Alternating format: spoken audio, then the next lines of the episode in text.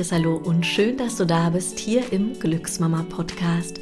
Mein Name ist Christina Basina, ich bin die Gründerin von Glücksmama, ich bin Schauspielerin, Sportwissenschaftlerin und ich habe selbst zwei Babys geboren. Ich freue mich ganz besonders, dass ich heute wieder eine ganz wunderbare Gästin bei mir hier im Glücksmama Studio vor Mikrofon habe und wir besprechen das ganz, ganz wunderbare Thema Babyschlaf. Ich muss ja sagen, dass ich ganz oft, äh, wenn ich meine Kinder sehe, wie die schlafen, dass ich dann da hingehen muss und die knuddeln und knutschen muss, weil ich das so süß finde und dass ich die dann manchmal sogar wach knuddel. Vielleicht kennt das ja jemand von euch.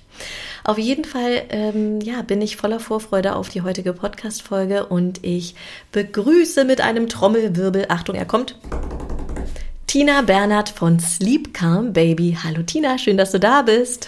Hallo, liebe Christina. Ja, vielen lieben Dank für deine Einladung.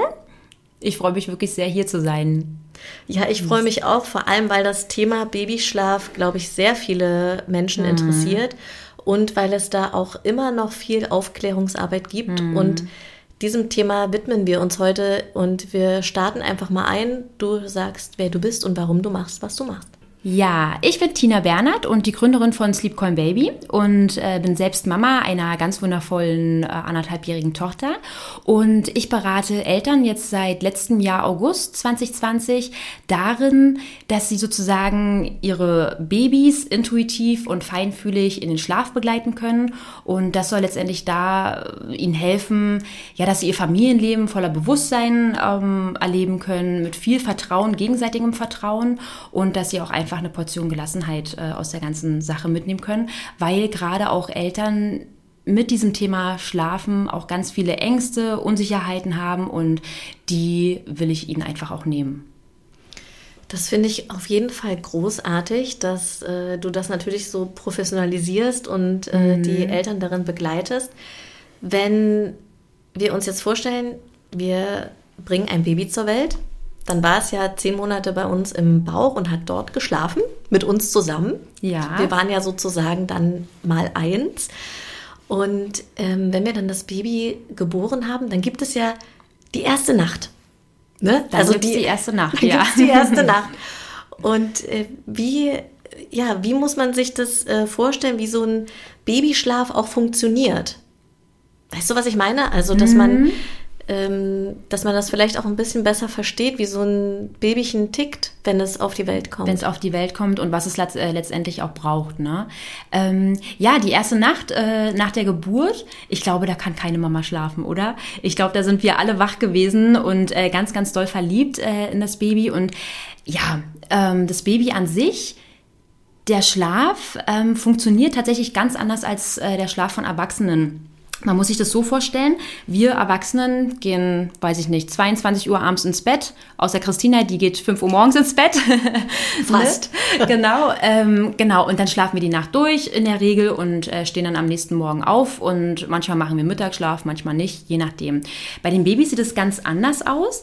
Die haben, wenn die auf die Welt kommen, noch gar keinen Schlafrhythmus. Das heißt, die schlafen, man sagt ungefähr so um die ja, um die 50 bis 70 Minuten ungefähr. Also knapp eine Stunde schlafen die in einem Zyklus.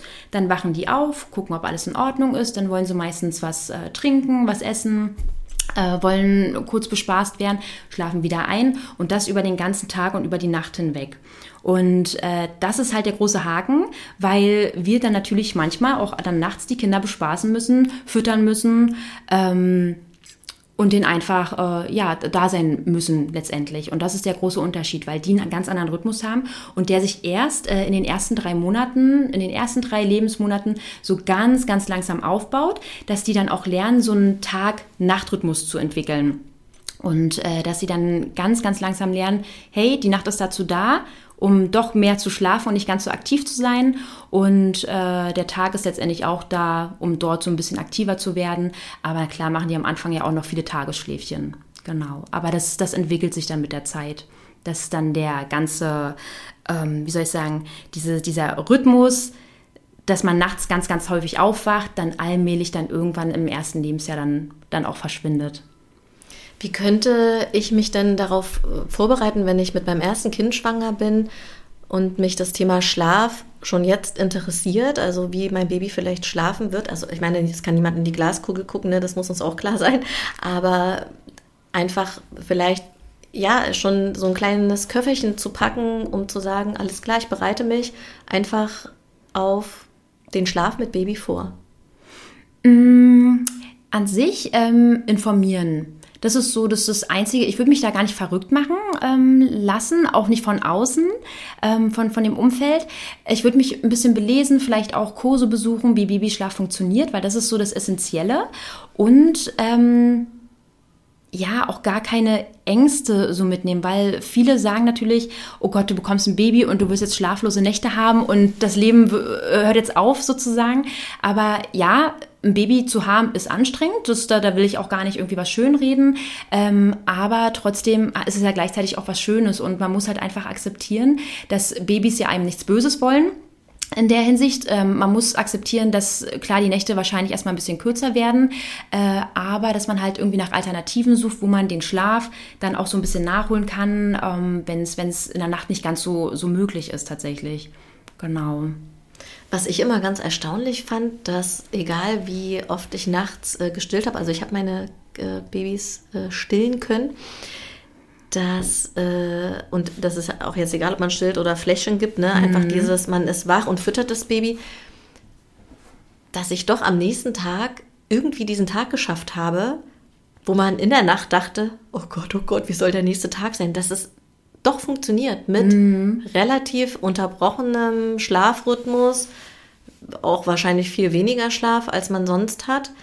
Und ähm, mhm. ja, dass es, ne, dass es irgendwie doch geht. Na, man funktioniert genau und äh, ich glaube, da spielen auch noch die, die Hormone eine ganz große Rolle. Dieses Oxytocin, ne, dieses Glückshormon, ähm, das ist, spielt eine ganz, ganz große Rolle, dass man tatsächlich auch wirklich äh, ja diese diese schlimmen Stunden, sage ich mal, diese, diese wachen Stunden und diese Müdigkeit äh, tatsächlich übersteht und sich meist im Nachhinein auch gar nicht mehr so dran erinnern kann, dass die Zeit damals vielleicht doch ein bisschen anstrengender war und dass man wirklich ganz, ganz dolle müde war. Ähm, das, das vergisst man dann auch mit der Zeit, weil man ja meistens die positiven Momente ja auch in Erinnerung behält. Ne?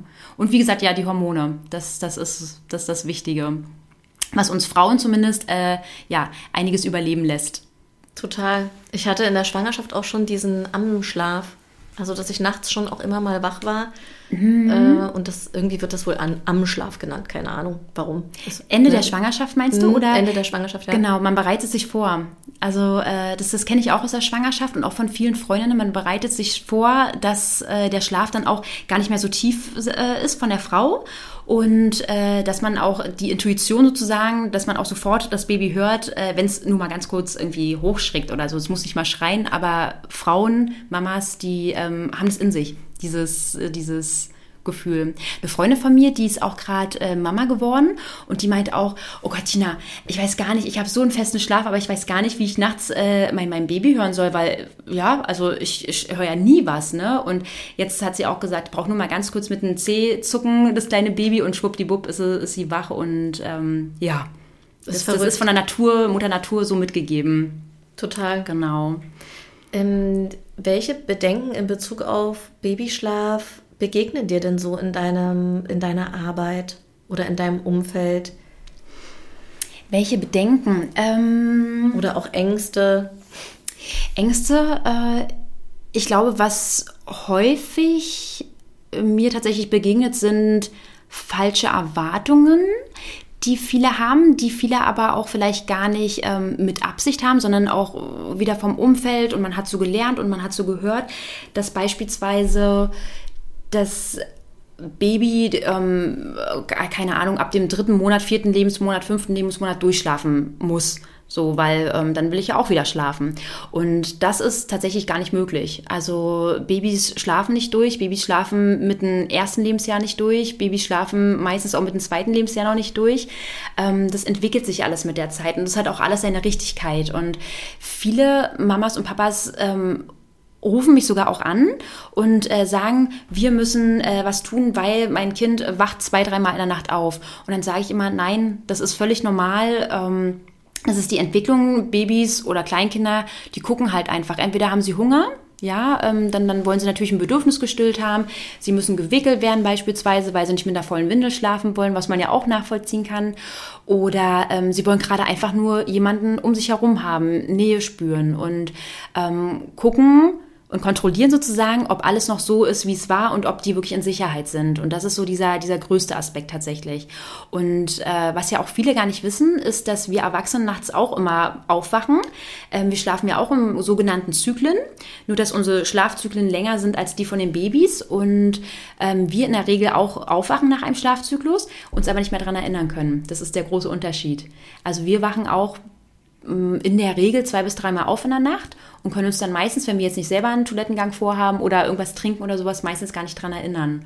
Und deswegen dürfen wir auch nicht von unseren Babys erwarten, dass äh, die durchschlafen nachts weil das anatomisch schon gar nicht machbar ist. Und auch fürs Überleben von den Babys und Kleinkindern auch super wichtig ist, evolutionär bedingt. Und äh, ja, genau, einfach, einfach schauen wollen, ob alles okay ist. Ist das so ein bisschen der Check vom äh, Säbelzahntiger? Also, dass man einfach auch, oder einmal aufhorcht, ist die Herde noch da?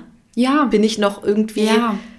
so, ein, so ein Ding? Also, also genau, das, das ähm, gerade bei den ganz kleinen Babys ist es ja so, ähm, die kommen auf die Welt und bringen nur Urinstinkte mit. Äh, Urinstinkte von, von wirklich von damals, aus der Steinzeit. Und äh, da ist es so, wenn man Babys ablegt, ähm, äh, dauert es in der Regel meistens nicht lange, bis sie dann auch irgendwie sagen, hey, ich bin noch da, ja, und fangen dann an zu weinen oder zu schreien, weil sie sich nicht anders äußern können. Und das war teilweise in der Steinzeit auch wirklich äh, lebens, äh, über, überlebenswichtig, weil die dann auch gesagt haben oder gezeigt haben, ey, ihr dürft mich nicht vergessen hier, wenn ihr weiterzieht, ja, oder ähm, wenn jetzt hier böse Tiere kommen, die mich auffressen könnten und so weiter. Und das ist noch so tief verankert in den Babys, dass die ähm, die verstehen letztendlich nicht, dass wir nachher im Wohnzimmer sitzen, meistens ein Babyfon neben uns zu stehen haben und äh, eigentlich alles cool ist. Das verstehen die gar nicht. Und deswegen ähm, haben die auch wirklich teilweise Todesängste, ähm, wenn die dann im Dunkeln ganz alleine in irgendeinem Raum liegen, weil die gar nicht wissen, die können sich ja auch gar nicht orientieren, ähm, was, was da los ist tatsächlich. Und deswegen ist dann auch so dieses... Ähm, ja, dieses, dieses Dasein fürs Baby und äh, diesen Schutz geben und diese Geborgenheit geben, wirklich so essentiell für den, für den Schlaf. Ich hatte ja meine Babys tatsächlich immer auch ähm, bei äh, sämtlichen so Veranstaltungen dabei, ne? also in der Babytrage mhm. einfach. Und ich weiß noch, dass äh, so meine Omi gesagt hat, ja, das gab es bei uns früher nicht. Also das Baby hat ins Bett gehört und mm. nicht irgendwie mit in die Kneipe genommen oder so. Mm. Und ich sag dir aber, meine Kids, die waren so, also die haben da gepennt, die waren einfach nur happy, dass irgendwie mhm. Geräusche da waren und dass sie an mir dran waren und nicht abgelegt wurden. Und nicht in, in einem Zimmer und, ja. abgelegt, ne? In, in, ihr Bettchen, ja. Ja, genau, das ist. Ähm tatsächlich, klar, es gibt vielleicht Babys, die würde das stören, aber wenn du sagst, dass es bei deinen super funktioniert hat, dann war doch alles perfekt. Also dann hat man doch alles genau richtig gemacht. Und da, das ist auch nochmal so ein, so ein Zeichen oder auch so ein, so, so ein Beispiel, ähm, wo man ja auch sieht, egal was drumherum ist, ich bin bei Mama, hier fühle ich mich wohl, hier bin ich sicher, hier passiert mir nichts und manchmal hilf, helfen auch so diese Hintergrundgeräusche, ne? weil gerade aus dem Mutterleib, da ja, fließt ja auch über das Blut lang oder das Herzschlag und so weiter und ähm, da war es ja auch nie still im, im Mutterleib. Ne? Und deswegen ähm, schlafen viele Babys tatsächlich auch mit, mit Hintergrundgeräuschen besser, als wenn ja, als wenn es komplett still wäre. Wir wollten ja auf jeden Fall auch nochmal auf das Thema so ähm, Vergleiche eingehen und dass es ja wichtig ist, dass man bei sich bleibt. Ne? Vielleicht knüpft das gerade ganz gut an, weil mhm. also das Beispiel, was ich jetzt natürlich gesagt habe, das ist ja ganz individuell. Ne? Also meine zwei Babys waren eh die äh, mega Traglinge. Mhm. Ich habe die Babywanne das erste halbe Jahr gar nicht gebraucht im Kinderwagen. Und ähm, es gibt, ich kenne aber auch Frauen, die haben Babys, die, denen ist das zu eng am Körper. Die mhm. schwitzen wie die Schweine und wollen da einfach nicht mhm. äh, äh, dran sein, schon tausend Tragen ausprobiert. Also das wäre mir auch nochmal wichtig, dass wir das auch nochmal hier im Podcast sagen, ne, dass es also kein Schema F gibt, mhm. sondern dass so wie es sich für dich richtig anfühlt, einfach auch richtig ist. Genau, genau. Also es gibt ähm, Babys, die schlafen unheimlich gern in Tragen, weil sie halt auch einfach unbedingt diese Nähe brauchen. Es gibt dann aber auch trotzdem Babys, die schlafen gerne im Kinderwagen. Es gibt Babys, die ähm, schaffen es trotzdem alleine einzuschlafen. Es gibt nicht viele davon, ähm, aber äh, es gibt trotzdem welche. Und dann muss ich mich natürlich jetzt nicht als Mutter oder Vater da aufdrängeln und äh, hier irgendwie dem Baby irgendwas geben, obwohl es ja schon komplett zufrieden ist. Ne? Das ist ja, das ist ja auch Quatsch. Ne?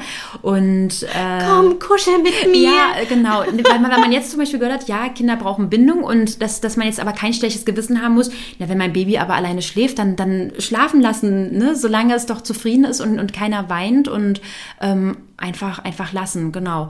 Und dann gibt es aber auch Babys, klar, die brauchen einfach ein bisschen mehr Unterstützung und äh, ein bisschen mehr Unterstützung auch in diesem, ähm, sich selbst beruh zu beruhigen oder auch sich selbst ein, also selbst, selbst einzuschlafen. Und äh, deswegen, es gibt kein Patentrezept für, für die Familien oder ja, die, die ähm, Art und Weise, wie man ein Baby schlafen legt, weil ähm, letztendlich bringt das Baby oder das Kind halt äh, ein gewisses Temperament und einen Charakter mit, äh, was, was genetisch einfach veranlagt ist. Ähm, und die andere Hälfte, klar, die kann man beeinflussen, aber jede Familie, du hast auch eine ganz, ganz andere, ähm, ähm, ein ganz anderes Umfeld als ich beispielsweise. Und dann würde mein Kind vielleicht doch anders einschlafen, als deine Kinder das tun würden. Ne? Und deswegen darf man da auch nie, nie vergleichen. Ne? Oder wenn man auch auf dem Spielplatz steht und dann sagt, naja, mein Baby schläft schon mit drei Monaten durch, ja, herzlichen Glückwunsch, sowas wird es hoffen, also vielleicht ja auch geben, aber da auch nicht vergleichen, weil das ist kein, kein Ding, was ein Baby können muss, ne? Und ähm, das ist, glaube ich, nochmal ganz wichtig. Ich finde es gut, wenn sich ähm, Mütter austauschen. Ich glaube, das braucht man auch als Mutter, dass man mit anderen einfach drüber spricht, auch über andere Themen beim Mutterdasein, aber dass man nicht denkt, okay, mein Baby, ähm, da läuft irgendwas verkehrt, weil äh, es das und das noch nicht macht, weil es noch nicht alleine einschlafen kann und oder ja, oder durchschläft oder so. Ne? Ähm, es gibt viele, die schlafen erst mit drei ganz alleine ein. Es gibt welche, die schlafen mit einem halben Jahr alleine ein. Ne? Das ist ähm, ganz, ganz, ganz individuell. Aber es gibt natürlich trotzdem Faktoren, die einen guten Schlaf von Babys begünstigen können. Ob das dann nachher bei allen immer wirkt, das ist dann die andere Geschichte. Ja, das stimmt. Auf jeden Fall. Also, du liebe Mama oder Papa oder Oma, wer auch immer jetzt diesen Podcast hört, bleibt cool, bleibt bei euch und vertraut auch auf euer Bauchgefühl. Und da will ich genau. noch einmal auch anknüpfen an so ein Bauchgefühl. Ähm, als meine Mama mich geboren hat, das war 1982, da hat das natürlich alles noch ganz anders getickt. Ähm, und genau, also lange Rede, kurzer Sinn, ich wurde geboren und meiner Mutter erstmal gleich für zwei Wochen weggenommen. Dass ich so bin, wie ich bin, Halleluja, aber ja. Ähm, und dann wurde also äh, meiner Mutter nach zwei Wochen ein Baby in den Arm gegeben. Und meine mhm. Omi hat gesagt, ja, aber nachts nicht mit in dein Bett nehmen und so, ne? Nicht, dass du das Baby verwöhnst. Und meine mhm. Mutter hat mich jede Nacht mit in ihr Bett genommen. Hat sie gemacht. Ja, ja. hat sie gemacht. Ja. Und ich sage euch, das hat sie richtig gemacht. Ja. Also, weil es ihr Gefühl war. Es war, ne, es hat sich für sie richtig angefühlt. Ähm, ich war auch irgendwie äh, entspannt, gehe ich jetzt mal davon aus. Mhm. Und es hat unserer Bindung auf jeden Fall richtig gut getan. Mhm. Auch schön, dass es ja auch damals dann schon so gemacht wurde, weil ich glaube, da war sie noch ein Exot. Und ich glaube, ich will nicht wissen, wie oft sich deine Mama irgendwo rechtfertigen musste oder ob sie es verheimlicht hat, dass du bei ihrem Bett geschlafen hast. Sie hat das verheimlicht. Das, ja, kann ich, kann ich mir sogar vorstellen, weil zur damaligen Zeit ja noch ähm, komplett, na, ich würde nicht sagen, ver, verhöhnt ähm, war, aber ja, es wurde nicht gern gesehen, weil man halt das Kind verwöhnt, in Anführungsstrichen. Und ähm, genau, dann, dann wie, wie soll denn da was, was draus werden? Die wird ja immer in deinem Bett schlafen. Und ich glaube, Christina, schläfst du heute noch im Bett deiner Mama oder jeden Abend ein? Am liebsten, Mama. Also, ja. wenn ich meine Mutter besuche, dann schlafen wir tatsächlich immer in einem Bett mit den Kindern zusammen. Also mhm. da machen wir wirklich Familienbett und das ist so schön. Also unsere, meine Kinder schlafen in der Mitte mhm. und meine Mama und ich außen und die Kinder, die schlafen dann meistens schon und meine Mama und ich, wir gucken in den Sternenhimmel, weil man das nämlich in ihrem Schlafzimmer hat sie so eine riesen Terrassentür und da sieht man die Sterne. Ah, oh, und dann quatschen wir noch und ähm, gucken in den Sternenhimmel. Genau, und das machen wir immer noch und das ist auch überhaupt gar nicht äh, befremdlich oder so. Auch wenn sie mhm. bei uns zu mhm. Besuch ist, sind wir wirklich so eine, sind wir so ein Familienbett. Also äh, voll schön. Dann, ja. ja. Und ich muss ja auch dazu sagen, dass ich echt das meiner Mama auch wirklich hoch anrechne, dass sie das damals so gemacht hat, weil die war ja. 18, als sie mich bekommen hat, also mhm. wirklich auch noch jung. Und dann, und sie hat mir das mal beschrieben, dass sie das einfach nicht aushalten konnte, dass dieses kleine Baby, was sie ja irgendwie auch irgendwie zwei Wochen nicht hatte, äh, weg von ihr sein sollte. Sie, sie hat gesagt, das kam ihr so unnatürlich vor. Ja, also und das, das ist es tatsächlich, wenn man mal wieder, wieder zurück in die Geschichte guckt. Wir haben tatsächlich ähm, gerade so die, die westliche Kultur, ah, die hat sich so, so auch in Deutschland ähm, so drauf eingetrichtert, eher Distanz als Nähe. Warum auch immer. Na klar, spielt da, spielen auch geschichtliche Ereignisse eine große Rolle und man hat ja auch mit dem Ersten, Zweiten Weltkrieg und so weiter da, glaube ich, auch ganz andere Sachen im Kopf gehabt.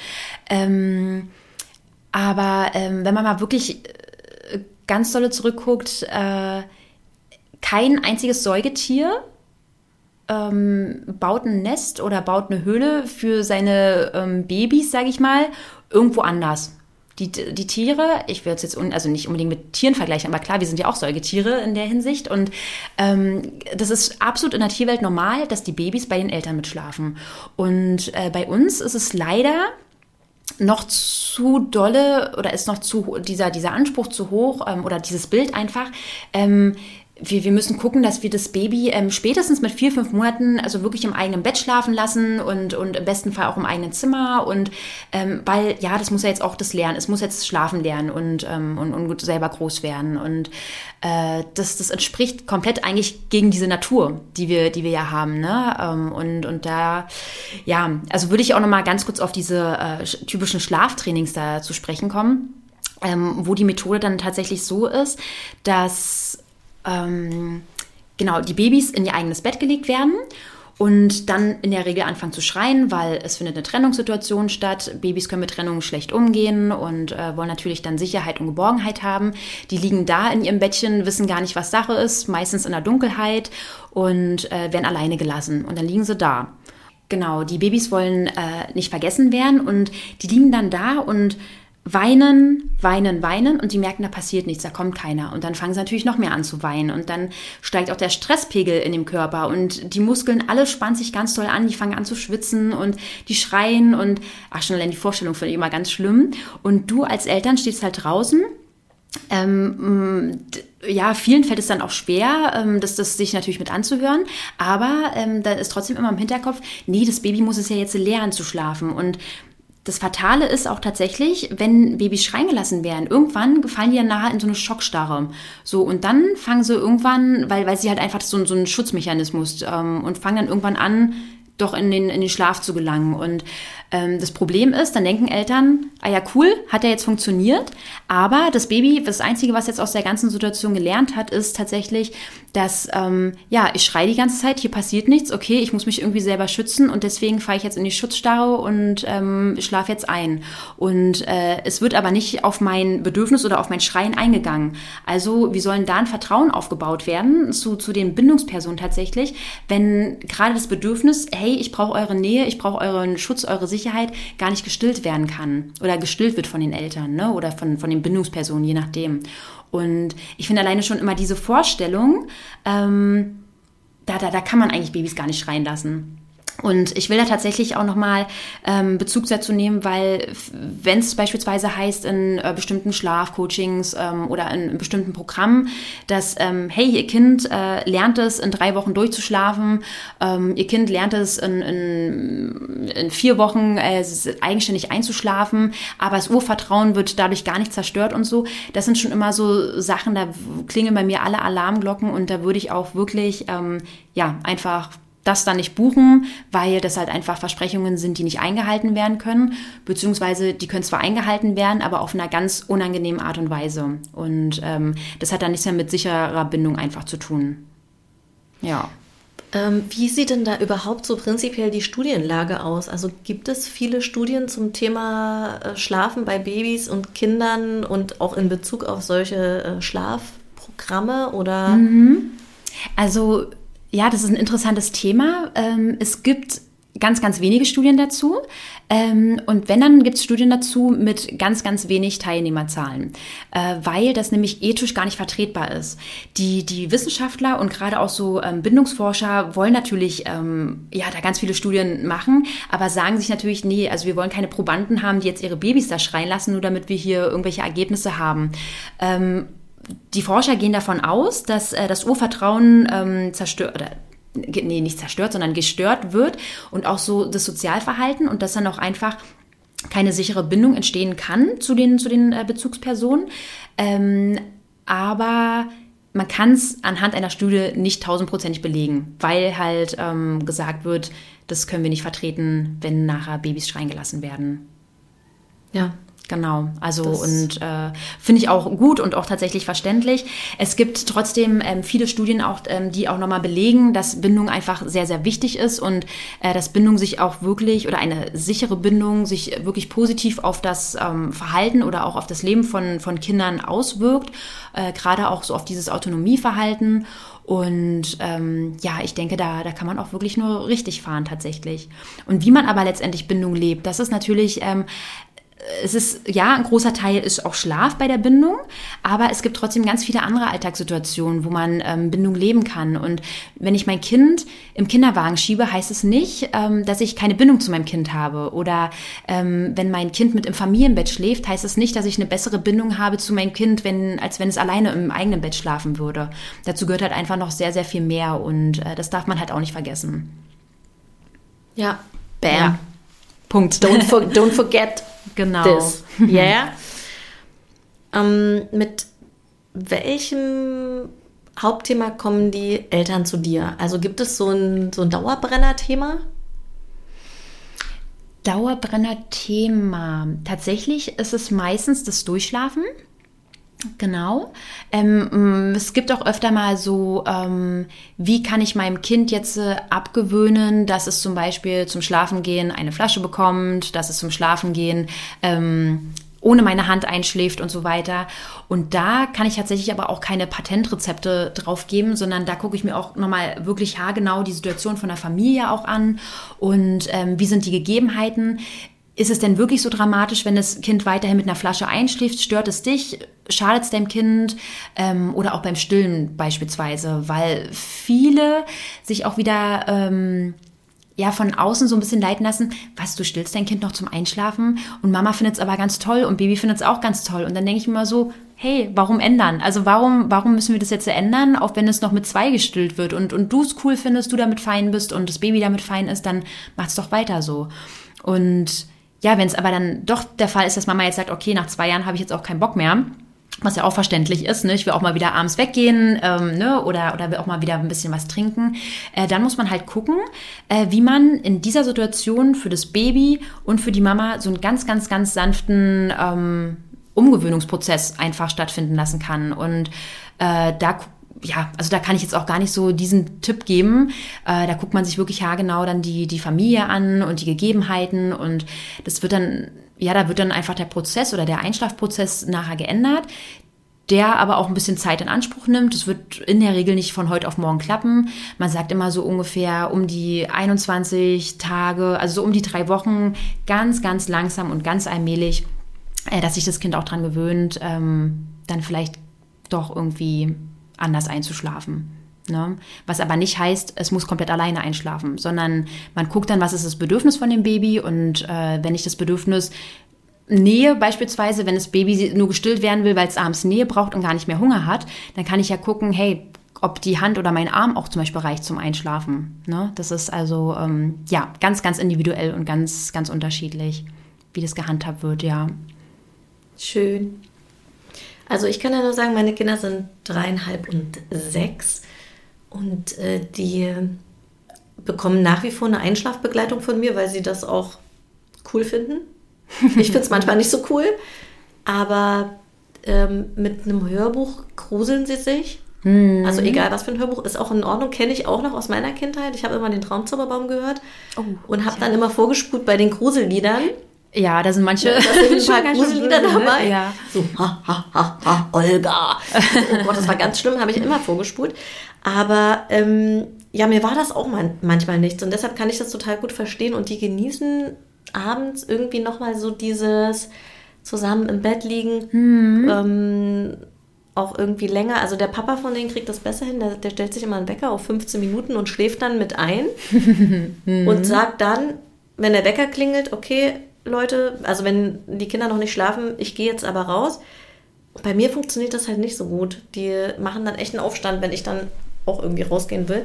Und ich muss sagen, in der Regel sind die dann auch irgendwie nach 20 Minuten eingeschlafen und mm. ich versuche dann einfach wirklich, ähm, weil ich dann natürlich auch so runterfahre, ne, so auch in der Dunkelheit, ja, ja, ja. dass ich dann äh, so ganz bewusst mir Gedanken um ein Thema mache zum Beispiel. Mm. Und ich habe da tatsächlich richtig gute Business-Ideen. Das ist wie Während so der Einschlafbegleitung? Ja, ja mm. das ist wie so eine kleine Meditation mm. mit offenen Augen. Wenn ich die Augen zumache, dann googelst du auch weg ja, wahrscheinlich. Dann ne? schlummer ich weg. Aber wenn ich die Augen offen habe, aber mehr in so einen Weitblick gehe, ne? also ähm, so das oben, das unten des Raumes wahrnehmen, die Seiten, mhm. mehr so das Gehirn aufmache mhm. über diesen Weitblick, dann äh, ist das tatsächlich äh, ganz cool. Ja, also man kann die Einschlafbegleitung auch wirklich gut für sich tatsächlich nutzen. Also ähm, gerade jetzt auch bei älteren Kindern, wo du ja auch gesagt hast, ne, dass, es, ähm, dass sie es schon auch noch brauchen und ich es auch super toll finde, dass du es denen auch gibst, ne, äh, was sie auch brauchen.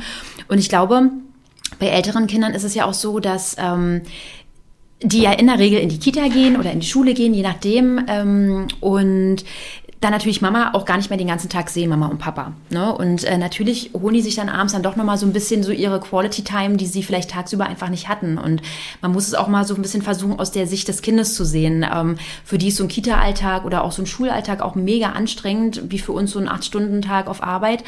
Und äh, ja, manchmal wollen die auch dann einfach nochmal abends, ähm, ja, einfach das Vertraute, den Ursprung haben und äh, genau, fordern sich das auch ein. Und ich finde 20 Minuten auch völlig in Ordnung. Also, ich meine, wenn wir uns ins Bett legen, ist bei mir zumindest so, schlafe ich auch nicht in der Regel äh, nach zehn Minuten ein. Also ich brauche dann auch erstmal Zeit zum Runterkommen, ne? Und äh, genau, einfach mal so ein bisschen, bisschen ruhig werden. Manchmal brauche ich eine Stunde zum Einschlafen, manchmal brauche ich eine Viertelstunde, je nachdem. Und das ist ja bei Kindern genauso, ne? Ähm, und man sagt, wenn sie ungefähr so in einer halben, dreiviertel Stunde eingeschlafen sind, dann ist es super. Ähm, wenn es mal länger dauert und man merkt, okay, die sind noch hellwach, naja, so what, dann stehst du nochmal auf mit den Kindern notfalls. Ähm, das Wichtige ist ja auch mal, dass sie müde sind. Wenn man mit den Kindern, ähm, wenn die ins Bett gehen sollen oder man, man jetzt, ähm, weiß ich nicht, um 20.15 Uhr den Tatort gucken möchte am Sonntag ähm, und das Kind ist aber eigentlich noch gar nicht müde und du sagst, oh, du musst irgendwie gucken, dass du den Tatort pünktlich gucken kannst, ähm, dann wird es in der Regel nicht funktionieren. Weil wenn das Kind nachher gar nicht müde ist oder das Baby, je nachdem, dann äh, genau, dann ist es natürlich auch schwierig. Und äh, ja, weil du jetzt auch die Einschlafbegleitung nochmal angesprochen hattest, ähm, man kann die tatsächlich auch selber wirklich gut nutzen, um runterzukommen. Also man kann sich theoretisch auf einem Ohr einen Podcast anmachen. Vielleicht kann man auch, wenn das Kind schon die Augen zu hat und man sich ein bisschen wegdreht, je nachdem, wie die Situation ist, vielleicht auch einfach mal zur Entspannung ein bisschen auf dem Handy rumdaddeln ähm, oder einfach selber autogenes Training gerade machen oder meditieren, ähm, Businesspläne äh, im Kopf zusammenschustern. Ne? Also ähm, das ist ja keine verlorene Zeit, die man da hat. Und ähm, ich finde, solange man auch versucht, die To-Dos, die man auch hat, ähm, sei es ein Haushalt schmeißen oder jetzt gerade auch abends noch arbeiten und so weiter, wenn man die einfach erstmal für diesen Moment vor der Tür stehen lässt, liegen lässt, dann ähm, hilft es auch den Kindern ungemein, äh, besser in den Schlaf zu kommen, weil du entspannt bist, die Kinder sind dadurch entspannter und äh, ja, genau, das hilft auf jeden Fall unheimlich. Und man kann halt die Zeit wirklich auch gut nutzen für kreative Sachen. Kreative Sachen und Entspannungssachen. Ja, absolut.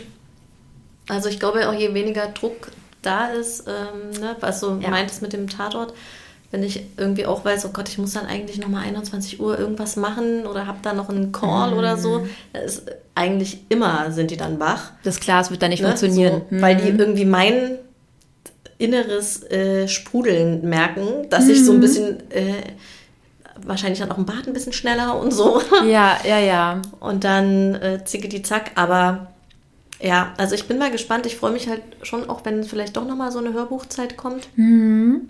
Ähm, oder, also wir sind ja bei so einer anthroposophischen Kinderärztin in Havelhöhe und die ist ja gar nicht so ein Hörbuch-Fan, die sagt, äh, eigentlich findet sie es ganz cool, wenn die Kinder das schaffen, ähm, so einfach nochmal für sich auch so den Tag durchzugehen, was habe ich erlebt und dass man die Kinder natürlich darin begleitet. Begleitet, ja. Ne? Gerade mein ja. Sohn, der kann das natürlich, oder meine Tochter eigentlich auch, wenn man nochmal so ein paar ähm, Anregungen gibt, zum Beispiel, hey, denk nochmal an all das Schöne, was du heute erlebt hast und wir sind nochmal dankbar gemeinsam für den Tag. Mhm. Fand ich irgendwie auch eine ganz schöne Anregung von ihr. Mhm. Als ich nämlich mit der Hörbuchkeule kam, hat sie mich gleich mit großen Augen angeguckt und ich so, ja, mein Gott, man muss ja auch nicht immer gleich ticken. ja, genau. Also ich glaube, das ist da auch da ganz, ja, tatsächlich ganz individuell und da hat jeder auch eine andere Meinung. Ich finde es tatsächlich auch schön, wenn man mit den Kindern das nochmal so durchgeht, aber das ist genauso wie, ähm, äh, wir müssen jetzt immer mit dem Kind äh, gesund essen, es darf keine Tiefkühlpizza Pizza mal aufgetischt werden, ne? Oder das Kind darf nie vor dem Fernseher mal kurz geparkt werden. Doch, es ist völlig in Ordnung und man ist halt auch nur ein Mensch. Und äh, wenn man auch abends dann als Mutter oder als Papa jetzt nicht die größte Lust hat, großartig den Tag nochmal nach, also durchzugehen, und für das Kind auch völlig in Ordnung ist, dann, dann ist es doch vollkommen cool und vollkommen in Ordnung. Ne? Also ähm, ich glaube, man muss auch so ein bisschen wegkommen von dieser perfekten ähm, ähm, Eltern, Elternschaft einfach, weil mhm. wir sind nicht perfekt und wir haben auch mal schlechte Tage und manchmal auch vielleicht einfach mal keinen Bock, irgendwie ähm, bestimmte Sachen zu machen. Das ist völlig menschlich und normal und äh, ja, völlig in Ordnung. Ja, cool. No. Hast du noch irgendwas, wo du sagst, oh, das will ich auf jeden Fall noch den Hörern mit auf den Weg geben? Dann hau das raus. Ansonsten würde ich den Podcast-Sack jetzt gleich zumachen.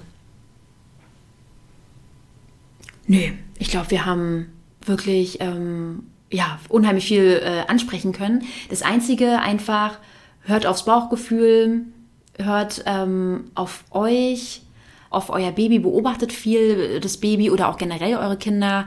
Ähm, und lasst euch weniger von der Umgebung beeinflussen, auch wenn es manchmal schwer fällt. Ich weiß, ich spreche aus Erfahrung und äh, man ist das erste Mal Mama in der Regel oder auch zweite Mal, je nachdem, aber man lässt sich halt öfter mal einfach auch verunsichern und ähm, dass man das so vielleicht so ein bisschen, ja, dass man einsteht für die Sachen, die man machen möchte oder warum man bestimmte Sachen so macht, wie man macht. Und ich glaube, wenn es dem Kind gut geht, Mama, Papa oder anderen Bindungspersonen gut geht, den Geschwistern gut geht, dann ist alles genauso cool, wie es sein soll. Und ähm, ja, dann ist auch alles, alles richtig für die Familie. Super. Cool. Ja, dann sind wir am Ende der heutigen Podcast-Folge. Ich werde natürlich alle Infos zu Tinas Arbeit in den Show Notes verlinken. Und äh, wenn du weitere Tipps rund um dein Mama-Dasein haben möchtest, dann besuch uns super, super gerne auf unseren Instagram-Accounts. Tinas Account heißt Sleep Calm Baby. Richtig? Ja, richtig. Und äh, wir sind unter Glücksmama Berlin auf Instagram aktiv. Und ich freue mich riesig, wenn du nächste Woche oder wann auch immer du Zeit und Lust hast, ähm, in den Podcast reinzuhören, wieder dabei bist. Und dann würde ich sagen, alles Liebe und eine geruhsame Nacht. Dann, Vielen Dank, Christina. genau, schlaft gut. Schlaft gut. Bis bald. Ciao.